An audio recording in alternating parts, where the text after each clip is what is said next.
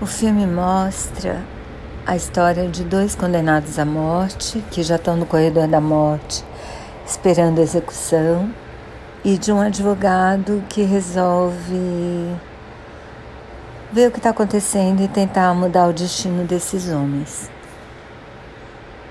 É bem interessante, baseado numa história real e num livro escrito pelo advogado que, que é o personagem principal do filme. Eu recomendo, vale a pena assistir.